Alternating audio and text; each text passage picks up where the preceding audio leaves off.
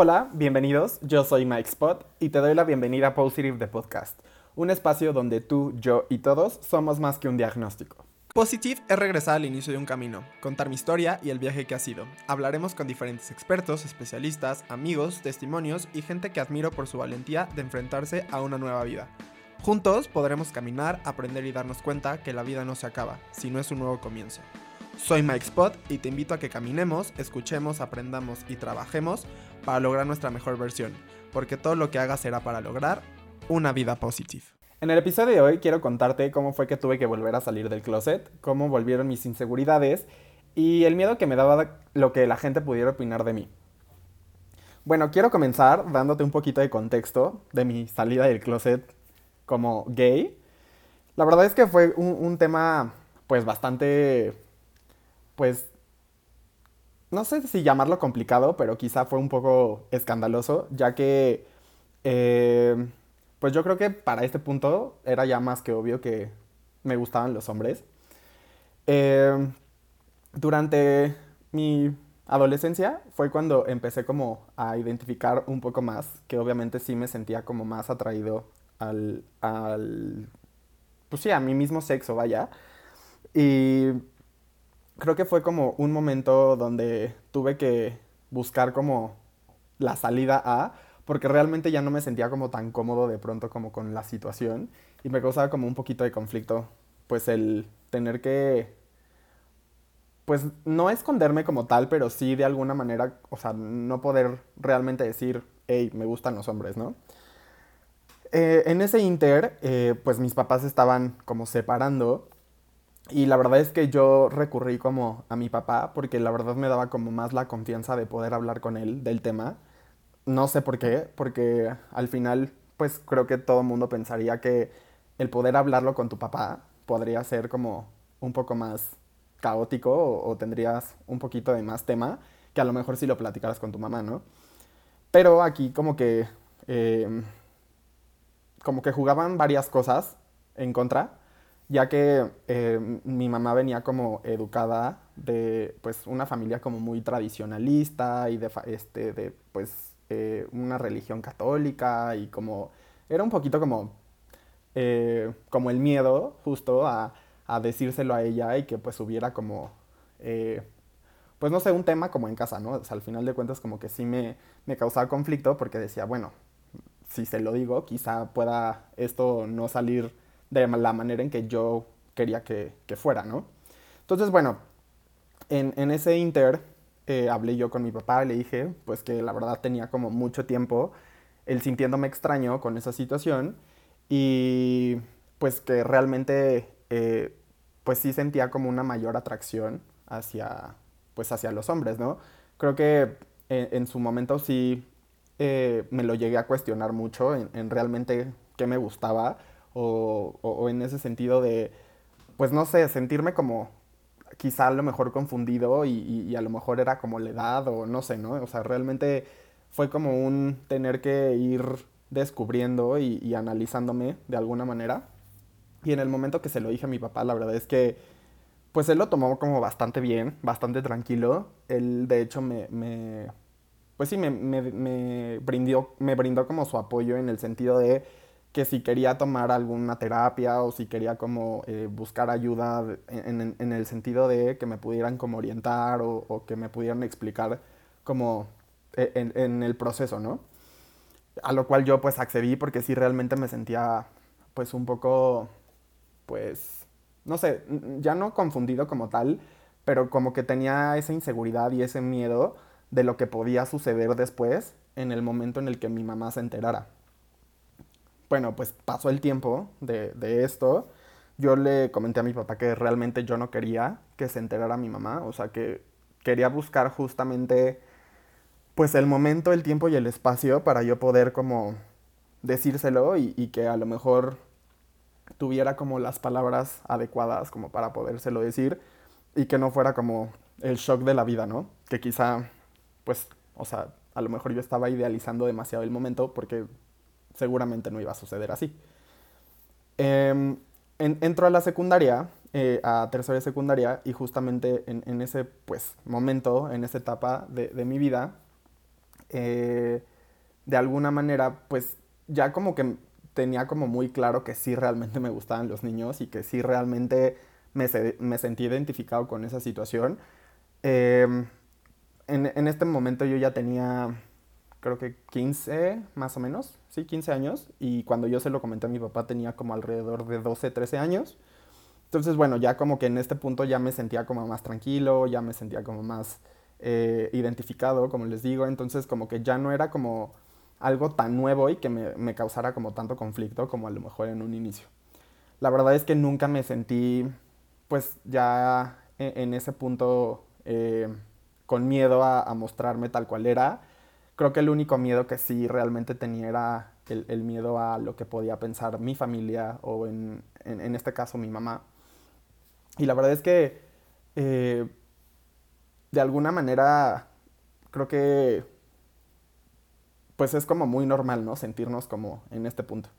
Entonces, bueno, ya pasó eh, algún tiempo en el que yo había entrado a, a tercero de secundaria, tal, y justamente mi, mi, mamá decidió meterme a una escuela eh, católica, justamente, de padres. Y en este punto, pues obviamente yo cero me sentí identificado como con la situación, porque si bien eh, yo no eh, practicaba como tal la religión, pues siempre fue como algo que, que mi mamá quiso, ¿no? Sea, como, como que realmente estuviera como más cercano a, a, la religión y tal. Entonces, bueno, decide meterme a esta escuela y pues creo que fue el error más grave en la vida, porque obviamente, bueno, ella al no saber la situación, pues creo que idealizó demasiado la, la situación.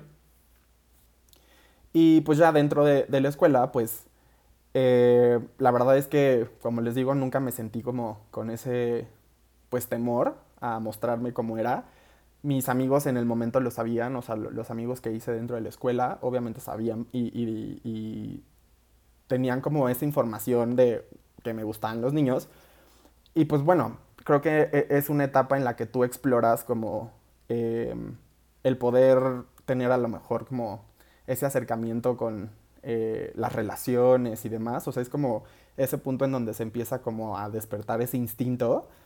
Y pues bueno, justo yo lo quise como empezar como, eh, a vivir, como a experimentar y, demás. Y bueno, tuve una relación dentro de, del colegio, a lo cual obviamente fue como, mm, pues un, un tema, a lo mejor que no lo manejé de la manera adecuada porque quizá no era el, el, el lugar, pero bueno, o sea, creo que en el momento pues no lo piensas y, no te das cuenta como a dónde podría evolucionar esa situación.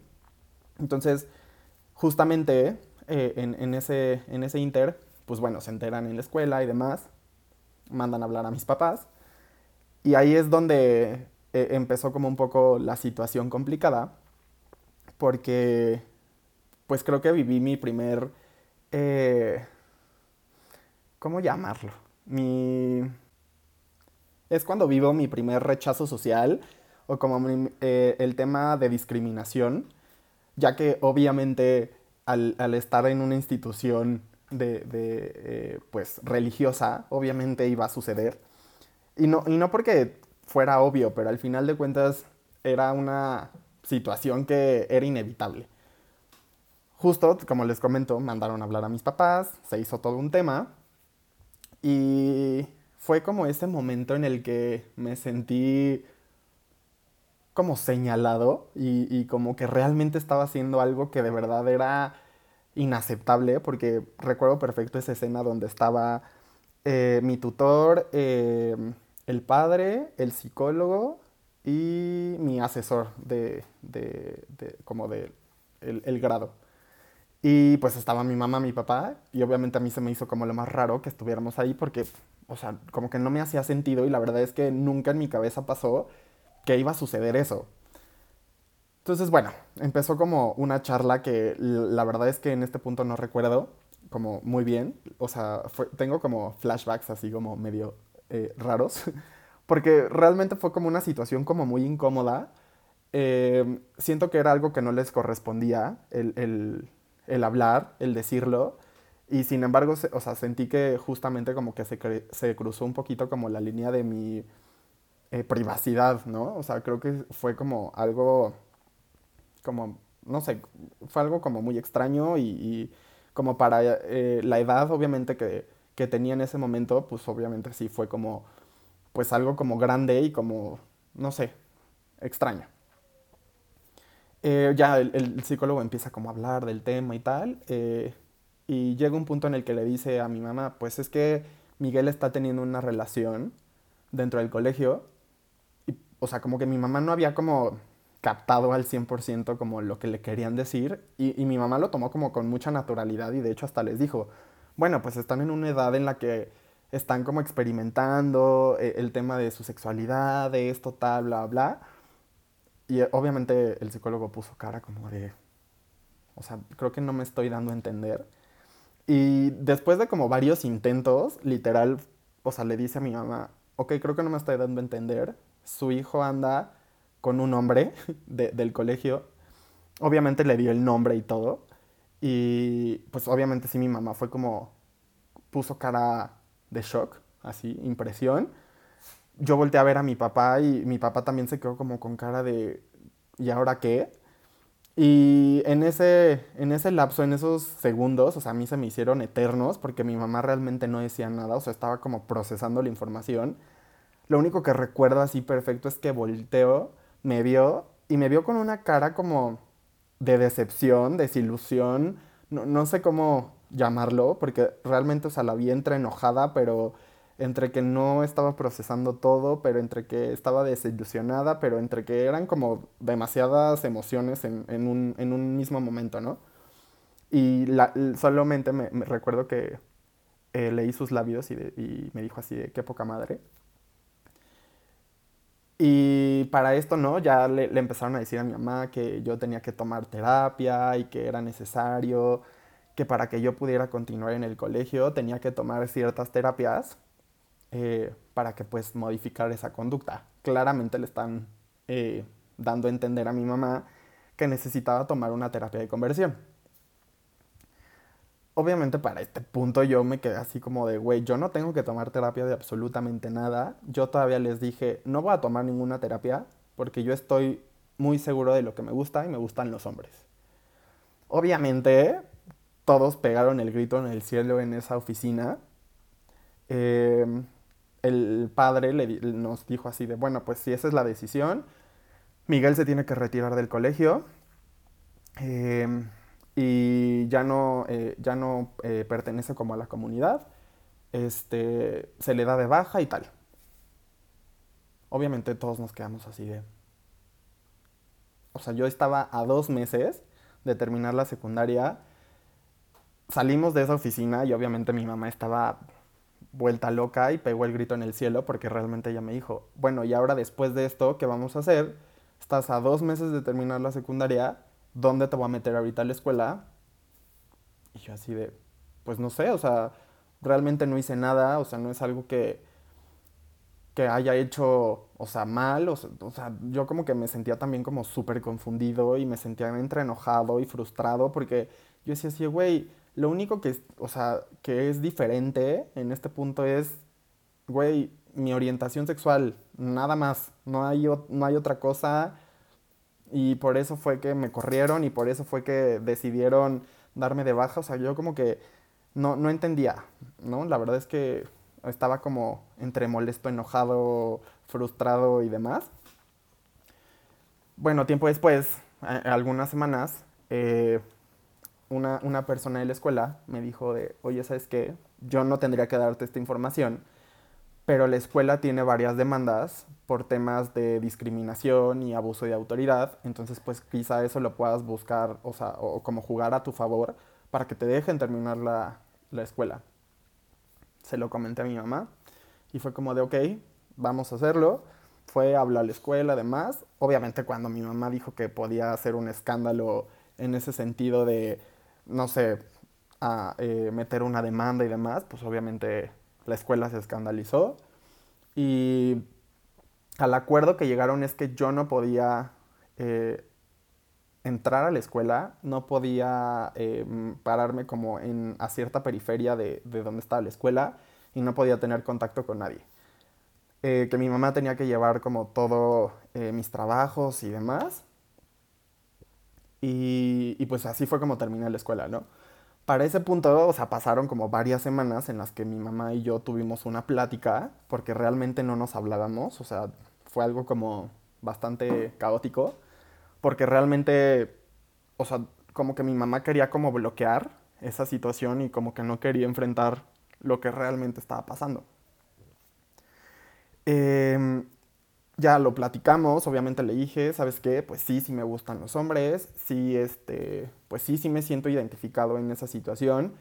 Y la verdad es que no creo que me, no esté, esté confundido, ni, ni, mucho menos, o sea, realmente ya fue algo que toqué en terapia, ya fue algo que trabajé. Y si no te lo había dicho era porque, pues no quería que te sintieras decepcionada, desilusionada, ni que de alguna manera tuviéramos como un tema como el que estamos teniendo justamente en este momento, le dije, la verdad, lo que más miedo me da es cómo va a reaccionar la familia. Porque obviamente yo sabía que en el momento que la familia lo supiera, pues iba a ser como un, un tema como bastante, bastante grande. Y sí, efectivamente, cuando la, la familia se entera, pues obviamente empezaron a culpar a mi mamá. Yo la verdad es que fui más cercano a mi mamá durante mi infancia. Y pues era como de sí, porque lo sobreprotegiste, sí, porque este, le pusiste más atención, sí, porque convivía más contigo y no tenía este, como tanto contacto con su papá y actividades con él y tal y demás. Pero pues sí, realmente nunca me llamaron como tal las actividades normales, por llamarlo de alguna manera o como ellos, o sea, lo percibían, ¿no? El tema de jugar fútbol, videojuegos, este, eh, algún deporte, no sé, ¿saben? O sea, como ese tipo de cosas. La verdad es que yo también siempre fui una persona que, pues fue como en contra de muchas cosas, en el sentido de saber realmente lo que me gustaba y lo que quería, pero no porque me lo impusieran, sino porque realmente me, me sentí identificado con, con eso. O sea, el tema de no sé, el, color azul y el color eh, rosa, es, el rosa es para las niñas y el azul es para los niños. Y la verdad es que a mí me gustaba el rosa. Y la verdad es que a mí me gustaba a lo mejor leer un libro en vez de estar eh, jugando videojuegos. O me gustaba hacer otro tipo de actividades, no sé, como eh, pintura en vez de tomar el taller de, no sé, básquetbol. No sé, como ese tipo de cosas. Entonces realmente siempre me sentí como identificado con actividades pues que se salieran un poquito de la caja, o sea, que no realmente fuera algo que te impusiera la sociedad porque así tenía que ser, o, porque te tienes que vestir de tal o cual manera, y era algo que pues siempre fue una lucha, o sea, en, mi familia, en, ese sentido, porque pues obviamente pues mis primos eran de, güey, la camisita y el pantaloncito de vestir y el zapatito y así, yo era así de, güey, no, o sea, a mí yo quería ponerme jeans y vestirme de diferente manera y que, güey, hacer una diferenciación ahí. Y la verdad es que pasé por todos los estilos habidos y por haber, hasta realmente encontrar quién era yo, qué realmente me identificaba, qué realmente me gustaba, y no porque me lo impusieran. Entonces siempre fue como un tema que tuvimos familiar, porque obviamente de rebelde no me bajaban, y pues tiempo después se enteran de mi homosexualidad y pues al final de cuentas fue como señalar a todo mundo y realmente pues es justo, ¿no? O sea, el tema de no tiene nada que ver si te gusta el helado de fresa o el helado de chocolate. Simplemente te gusta y ya. Entonces, bueno, fue como todo un tema. Realmente, pues me sentí también como muy juzgado, o sea, en, en esa, en esa situación por mi familia, porque realmente o sea, pues como que no lo entendían y, sí llegué a escuchar como comentarios de el hombre y la mujer fueron para estar juntos y ellos también estaban como en el tema de que necesitaba tomar terapia porque necesitaba que alguien me ayudara en ese sentido y que porque seguramente estaba confundido y era algo de la edad y que era para querer llamar la atención y demás, cuando realmente pues ni al caso, ¿no?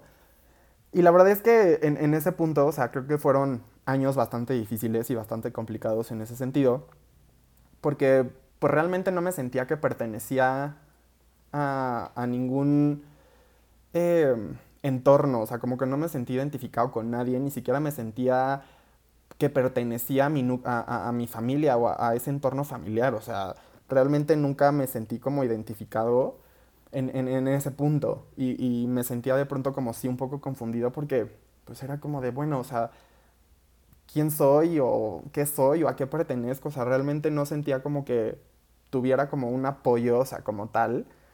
Que al final de cuentas, o sea, tuve mi, el apoyo de, de mi núcleo familiar, o sea, de mis papás y de mi hermana, que la verdad es que pues sí, a lo mejor les costó trabajo, quizá a mis papás, a mi hermana quizá no tanto, porque igual ya a lo mejor estaba como en otra, en, otro canal y en otras circunstancias. Pero pues sí, obviamente a mis papás quizá les costó un poco más de trabajo. Mi papá me lo dijo, o sea, la verdad es que si eso es lo que tú decides, si es lo que tú quieres, está bien, yo te voy a apoyar. Y obviamente mucho tiempo después lo hablamos y también él me dijo, sí fue un, golpe bastante fuerte, me dijo, porque como papás idealizamos, y creo que es un error que, creo que en general el ser humano comete, en el sentido de idealizar y poner ciertas como mm, expectativas en las personas. Y eso fue lo que mis papás hicieron y es lo que me dijeron cuando tuvimos esa plática incómoda, profunda que pues sí, ellos tenían esa idea de que yo iba a tener hijos y que iba a tener una familia y me iba a casar y todo lo que los papás quieren en algún punto. Mm, y pues sí, como se los dije, pues, o sea, todo eso lo puedo tener y todo eso puede suceder y todo puede pasar. Y no necesariamente porque voy a estar con un hombre, no pueda pasar el que pueda tener una familia, el que me pueda casar, el que pueda tener hijos y el que pueda hacer una vida como la de cualquier persona. Digo, obviamente ya en este punto, como que mis papás ya lo habían entendido, mi familia seguía como teniendo este rechazo, lo cual me pareció como, pues a lo mejor lo, lo más normal de la manera en que ellos pensaban, pero pues sí, obviamente fueron muchos años, o tuvieron que pasar muchos años para que yo pudiera entender que realmente, pues e, era su percepción y que si yo estaba pidiendo que respetaran mi, decisión, pues yo tenía que respetar su punto de vista, ¿no? Al final de cuentas, creo que yo lo llegué a, a respetar, ellos quizá no tanto, o sea, porque sí había como esta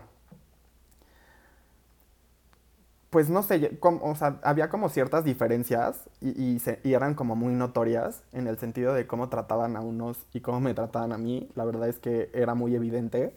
Pero creo que con el paso del tiempo y, el, paso de los años, fui como trabajándolo. Y, de alguna manera creo que de, ahí viene un poquito como la parte de la discriminación y el rechazo, porque creo que es algo que debemos como empezar a, trabajar pues desde casa, ¿no? Yo encontré una, una frase, justamente un día que estaba navegando en internet, que realmente me hizo mucho sentido con lo que yo viví en ese, en ese momento o en esa etapa, que dice, cuando la familia acepta, la sociedad no discrimina. Y justo me hizo todo el sentido de la vida, porque al final de cuentas, o sea, justo, ¿no? Lo que les decía, ese, esa educación viene desde casa. Y obviamente, pues si creces y educas con prejuicios y con estigmas, o sea, obviamente es algo que vas a replicar en el futuro. Quizá o sea, en este punto no los juzgo, ni tampoco, o sea, lo apruebo. Al final de cuentas, creo que decidí tomar mi camino, tomar mis decisiones y ser feliz con lo que tengo y como podía ser feliz. La verdad es que también durante el camino me encontré con mucha gente que me apoyó y que al final de cuentas yo también tuve que decidir en empezar a construir mi propia familia, la familia que yo decidí tener y la, y la que yo al, al, final de cuentas con la que realmente sí me sentí identificado. Obviamente en este proceso pasaron muchos años y, y pues obviamente eran como una montaña rusa de, emociones porque al final de cuentas pues sí hay días en los que te sientes como muy motivado y realmente te sientes como en este mood de poder decir, güey, pues al final de cuentas no pasa nada, tengo a, gente que me apoya, pero obviamente de pronto era como, ching, pero es que, o sea, mi familia y, qué va a suceder. Yo me cuestionaba, por ejemplo, mucho, ¿qué va a suceder el día que yo quiera tener una familia? ¿Qué va a suceder el día que yo a lo mejor quizá me quiera casar? a quién se supone que tengo que invitar o a quién se supone que le tengo que decir. Obviamente yo, yo sé que, y, y hay comentarios que se hicieron en su momento, en el sentido de que ellos, según respetaban, pero que ellos nunca aprobarían el que yo tuviera una boda, ¿no? O sea, que ellos no asistirían ni siquiera. Quizá también lo tuve que entender, porque dije, bueno, sí, o sea, a lo mejor no, no es algo que con lo que crecieron o a lo mejor con lo que tienen mucha cercanía, porque creo que viven como en un mundo distinto. Y en ese mundo de perfección y de todo bien y de la familia y que nada pasa y la religión y demás, pues como que obviamente de pronto te, te cegas como a ciertas cosas, ¿no? Entonces, bueno, como que decidí darle vuelta a la página, decidí vivir mi vida como me hacía feliz y como realmente yo me sentía cómodo y me sentía contento y pues realmente me estaba haciendo fiel a mí y a mis ideales y a lo que pensaba y a lo que quería en un futuro, ¿no? Creo que eso también fue como mucho la clave de, del que yo pudiera salir como de ese hoyo negro en el cual me sentía eh, me sentía juzgado, me sentía señalado, me, me, sentía rechazado, sentía que al final de cuentas, justo, ¿no? Lo que les decía, no me sentía perteneciente a nada.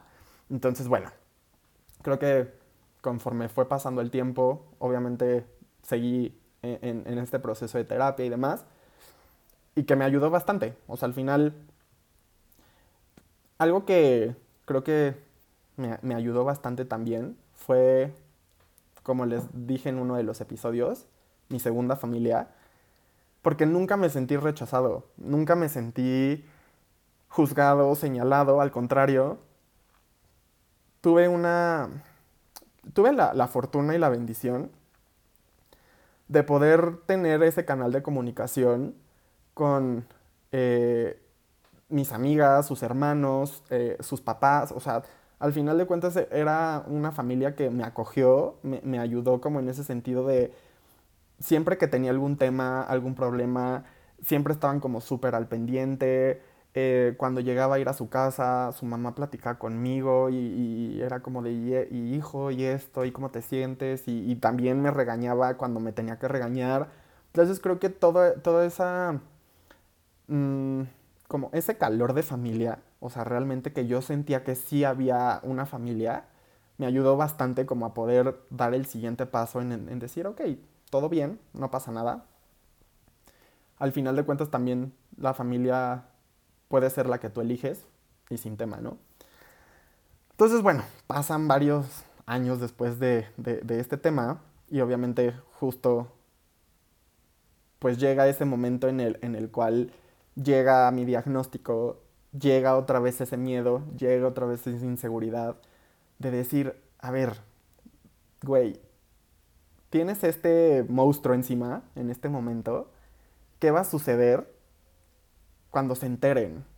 ¿Qué va a suceder cuando por alguna razón, circunstancia, yo qué sé, yo me, me, ponía como a pensar mucho en el si me enfermo, si caigo en el hospital, si alguna situación pasa, pues obviamente se van a enterar, porque obviamente mi mamá va a buscar la ayuda de su familia en, en, el, senti en el, sentirse acompañada y obviamente van a preguntar y, y, obviamente van a tener que saber.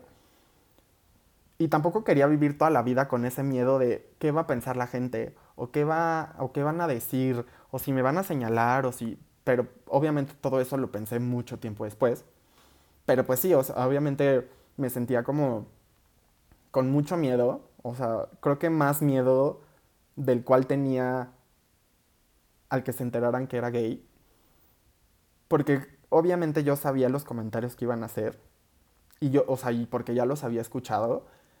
Y por ciertas expresiones y, situaciones que se vivieron en, en, familia, o sea, ellos siempre han tenido como la idea de VIH es igual a que eres gay.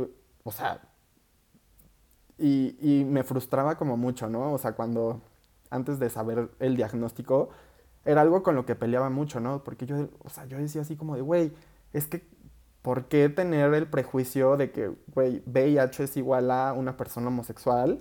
O VIH es igual a alguien eh, que tiene una relación eh, sexual con alguien de su mismo sexo. O sea, más bien en este punto yo ya sabía que era un tema colectivo, que era un tema social y que no era nada más un tema en específico de comunidad. Obviamente fue complicado porque,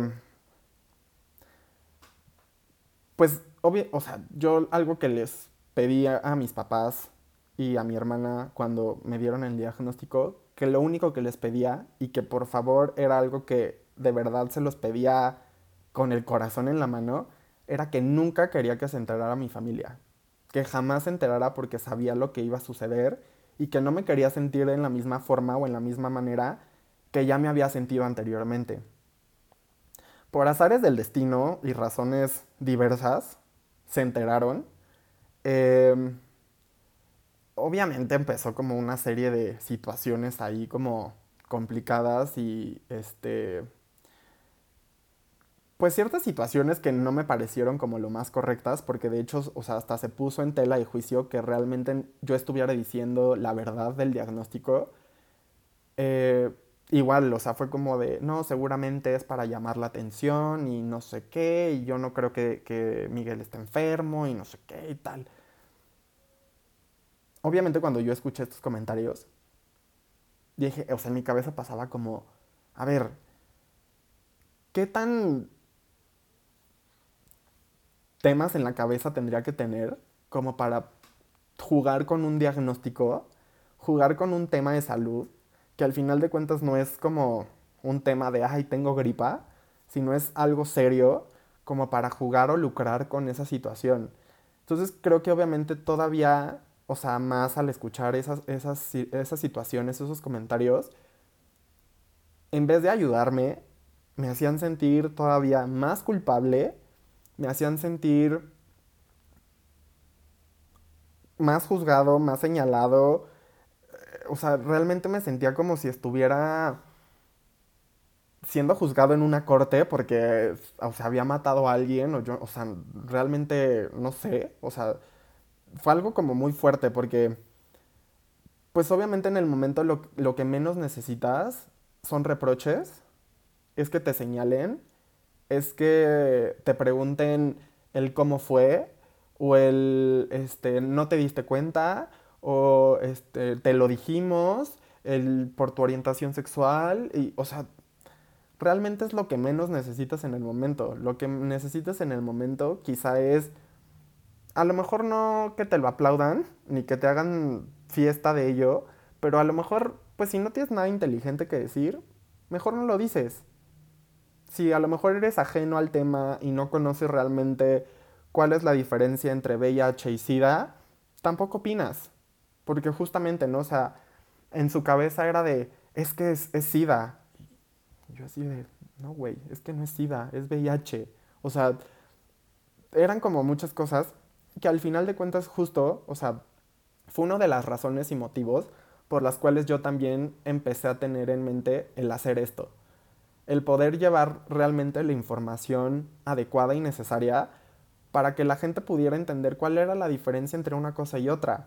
Porque creo que también de ahí venían muchas situaciones, que realmente ellos no estaban informados o no sabían realmente la diferencia entre lo que era una cosa y lo que era otra, y que al final de cuentas no es una enfermedad exclusiva.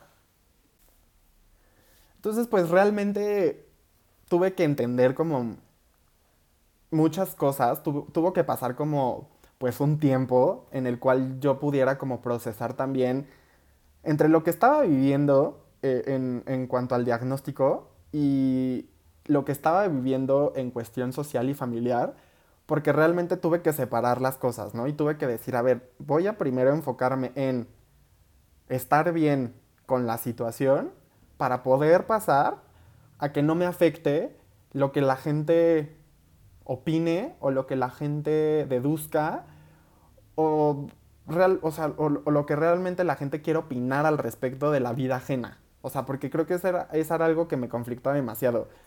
Y en general, pero en, en cuestión como familiar, algo que me, me produce de pronto como mucho repele en ese sentido, es que queramos opinar de la vida del de enfrente. Cuando a lo mejor primero nosotros tendríamos que hacernos un análisis de realmente decir, güey, tengo la, el valor de poder hablar del de enfrente. O, o sea, realmente como que eso me causa demasiado conflicto y hasta la fecha es algo que sigo trabajando porque sí, sí me cuestiono de pronto como mucho el por qué tener que opinar de algo que no te incumbe, de algo que no sabes, solamente por el hecho de, ay, somos familia, tengo que opinar de ello, o en general, o sea, de amigo, familia, llámese la situación que sea, realmente por qué querer opinar del de enfrente cuando pues al final primero autoanalicémonos y ya después e, emitimos comentarios o, o, ciertos juicios ante las situaciones, ¿no? Creo que fue también ese momento en el cual tuve que darme cuenta quién eran mis aliados y quién a lo mejor no los eran y no por eso eran mis enemigos, simplemente a lo mejor eran circunstancias distintas y creo que en el acompañamiento que tuve durante el proceso, la verdad me encontré con gente como bastante... bastante linda en el sentido de me apoyaron, quizá a lo mejor no entendían lo que estaba sucediendo y hubo gente que realmente me preguntó, me dijo, oye, ¿sabes qué? A ver, necesito que me expliques porque realmente no tengo toda la información.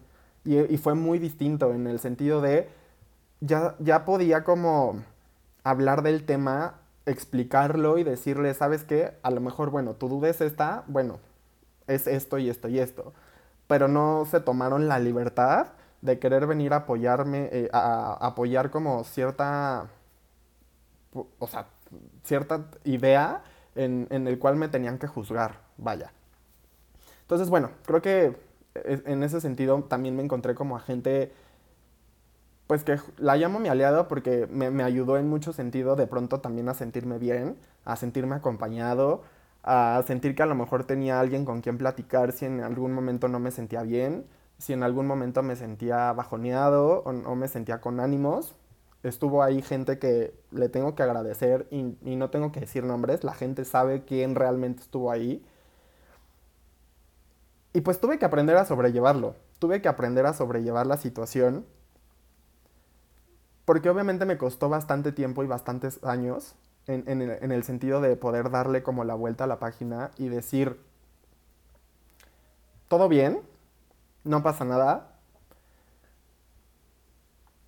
Fue muy difícil el no sentirme juzgado porque, como lo mencioné en algún momento, llega un momento en el que te sientes único y en el que te sientes que solamente tú estás viviendo o estás pasando por la situación. Tuve que entender que no nada más era la situación que estaba pasando yo, era la situación que estaba pasando la gente que estaba a mi alrededor, mis papás, mi hermana, mis amigos, los que realmente estuvieron ahí, que estaban preocupados, que estaban en, el sentido de un poco temerosos de si yo iba a estar bien, si no iba a estar bien, si me iba a pasar algo, porque obviamente todo, o sea, digo, hasta yo lo pensé, que realmente cuando me dieron el diagnóstico era igual a una sentencia de muerte. Y realmente no fue así. Tuve que aprender justamente pues a poder vivir el día. O sea, es difícil, o sea, no es algo sencillo, pero creo que justo, ¿no? El acompañamiento que tuve, creo que fue de las cosas que me ayudó como a poder darle como esa perspectiva distinta pues a la situación. creo que también es como súper importante en este sentido poder entender que hay diferentes opiniones, distintos puntos de vista, pero que eso pues justo como lo mencioné hace un momento, eso no te da el derecho de poder opinar del de enfrente. Mucho tiempo, la verdad es que tuve pues cierto enojo a la situación, estuve muy enojado con mi familia, tuve que aprender también a perdonar. Y a perdonar, o sea, ¿por qué lo llamo perdonar? Porque al final me sentí agredido, me sentí juzgado, me sentí eh, señalado y, realmente eso me, me, afectó bastante emocionalmente porque, pues si bien, o sea, ya venía de una inseguridad bastante complicada, pues obviamente el, el hecho de que la gente me, me, o sea, sí, escuchara como ciertos comentarios, pues realmente no fue como la situación más linda y más bonita. Y más porque obviamente yo me sentía con una culpa y una carga emocional bastante difícil. Y yo siempre se los, se los comenté en algún momento. Creo que esta enfermedad es algo cíclico y que siempre llegas al inicio del, de la situación. Porque obviamente no fue la última vez que tuve que salir del closet. Vino después el tema de cuando estás en pareja, cuando estás dateando con alguien, cuando estás intentando tener una relación, o a lo mejor quizá nada más salir. Y es cuando te cuestionas realmente cuándo es el momento indicado para poder decir las cosas. Entonces justo, ¿no? Yo les decía, bueno, es que llega un punto en el que todo vuelve al inicio, porque tengo que explicar pues el por qué, el cómo sucedió, el hace cuánto tiempo pasó, el si estoy en un tratamiento, el si, este, qué medicamentos tomo, o sea, realmente es una información que en su momento tienes que compartir y que es difícil porque por más superado que lo tengas y por más trabajado que esté, siempre cuesta trabajo, porque no sabes cómo va a reaccionar la, la persona enfrente, no sabes, o sea, si a lo mejor su educación le permite el poder tener la mente un poco más abierta y decir, ¿sabes qué? No tengo tema, no pasa nada, ya es una enfermedad con la que se puede vivir y no hay tema, pero también está el otro lado de la moneda, ¿no? Te puedes encontrar a la persona que se siente que la engañaste, que se siente que no le dijiste la verdad, que se, o sea, que a lo mejor se siente como eh, que está en riesgo, porque pues obviamente creo que sería un, un, pensamiento como muy natural. Entonces, digo, al final de cuentas creo que es algo que, que vuelve a suceder y que vuelve a pasar. No nada más pasa una vez, va a pasar muchísimas veces. Y creo que justamente como que todo este, este tema me, me, me empezó como a... Pues a causar un poquito más de conflicto porque yo decía, o, o más bien, empecé a tener ciertas acciones como de rechazo a poder salir con una persona también por miedo a tener que decirlo otra vez, por miedo justo a tener que volver a salir del closet, por miedo a tener que volver a hablar de la situación, por tener que volver a revivir el cómo pasó, cuándo, hace cuánto tiempo, eh, sí, sí tomo medicamentos, eh, soy indetectable, y tener que dar como todo ese bagaje de todo lo que sucedió, pues no es, no es sencillo. O sea, digo, al, día de hoy, después de seis años, les puedo decir que me sigue costando mucho trabajo. No el mismo que a lo mejor en su momento o al inicio, pero cuesta trabajo y sigue costando el, el trabajo de, de, de, de, ese miedo al rechazo y de ese miedo al, señal al ser señalado y de ese miedo al ser juzgado porque soy gay y tengo VIH. O sea, no sé, es, es bastante, bastante complicado en ese sentido. Y como les comentaba, justamente eh, es por eso que también nace Positive, porque al final creo que con mi testimonio y con el poder a lo mejor, ya sea si llego a una, dos, tres, cuatro, cinco o miles de personas que puedan justamente conocer realmente el cómo son las cosas, el poder trabajar estigmas, el poder tener información y el poder conocer realmente pues un testimonio, o sea, un, un, testimonio real, y que nos podamos empezar como a quitar justo estos estigmas y estos, estas telarañas de la cabeza de pensar que nada más es un, un tema específico de la comunidad.